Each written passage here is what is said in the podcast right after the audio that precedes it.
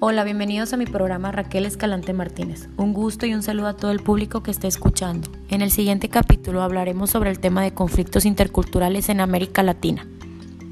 El conflicto intercultural es la incompatibilidad percibida o real de valores, expectativas, procesos y resultados entre dos o más partes provenientes de culturas diferentes acerca de temas sustantivos. Una problemática que hoy en día se vive en sociedad es la globalización que es un proceso principalmente económico que consiste en la creciente integración de las distintas economías nacionales en una única economía mundial. Es decir, es la forma en la que los mercados de los diferentes países interactúan y acercan los productos a las personas. El término globalización ha adquirido una fuerte carga emotiva. Algunos consideran que es un proceso beneficioso o una clave para el desarrollo económico futuro en el mundo, a la vez que inevitable e irreversible. Otros la ven como hostilidad, incluso temor, debido a que consideran que suscita una mayor desigualdad dentro de cada país y entre los países distintos. Amenaza el empleo y las condiciones de vida. Otra problemática que hoy en día se vive es la violencia contra la mujer.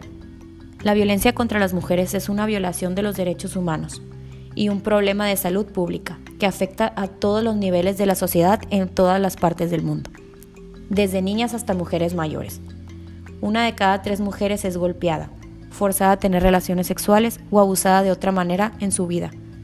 Estudios de la OMS muestran que la violencia por parte de una pareja íntima es la forma más común de violencia contra mujeres en el mundo.